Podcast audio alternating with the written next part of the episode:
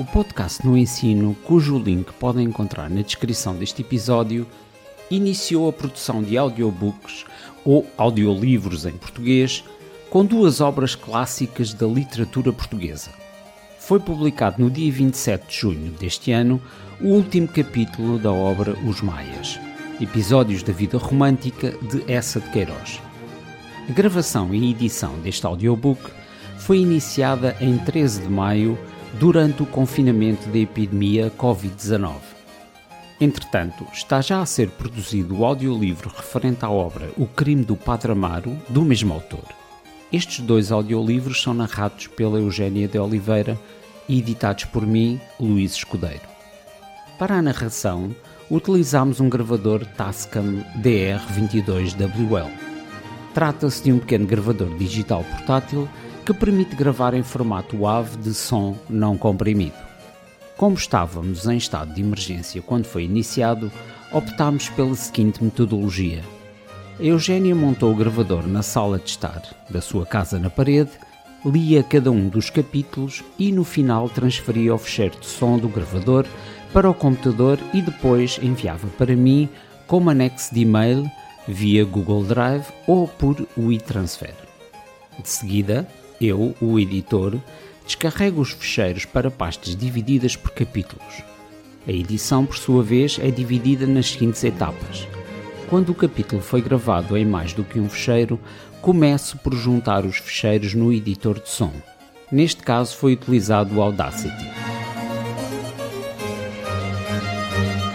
A etapa seguinte é obter o perfil de ruído residual, selecionando uma parte silenciosa da gravação como referência e depois aplicar a redução de ruído a toda a faixa sonora.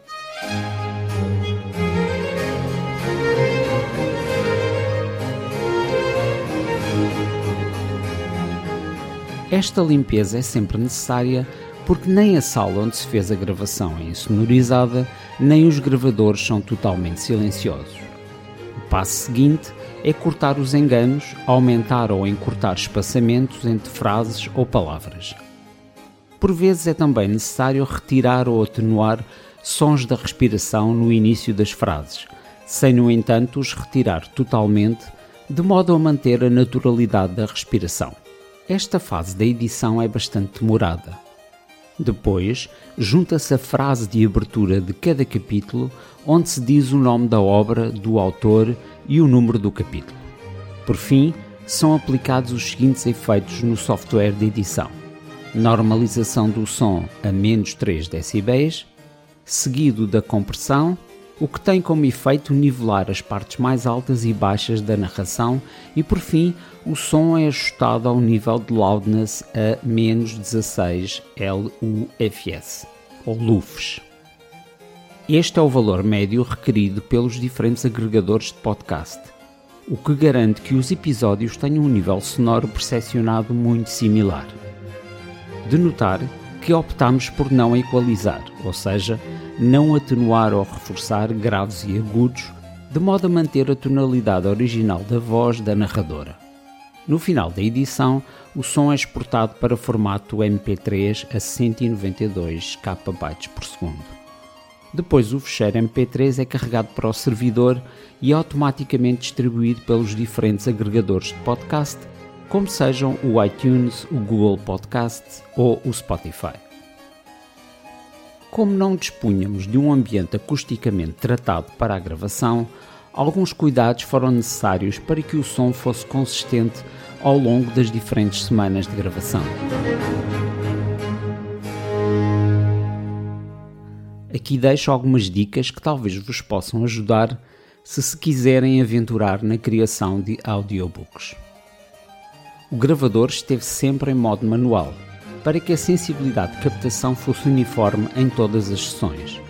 O nível de captação situa-se entre um máximo de menos 12 e menos 6 dB, de modo a garantir que em nenhum momento o som distorcia por excesso de sinal utilizamos também um windscreen de pelo sintético, também conhecido como Dead Cat, de modo a eliminar os ruídos de sopro.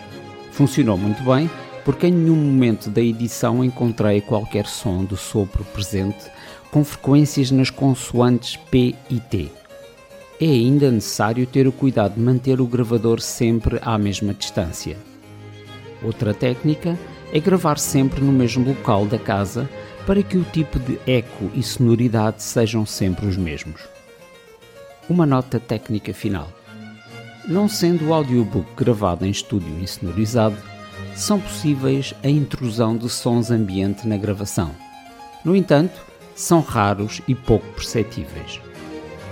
O projeto do podcast no ensino pretende continuar a produzir nos próximos tempos novos conteúdos em formato audiobook, divididos por capítulos, estando já programada a produção de Amor de Perdição de Camilo Castelo Branco.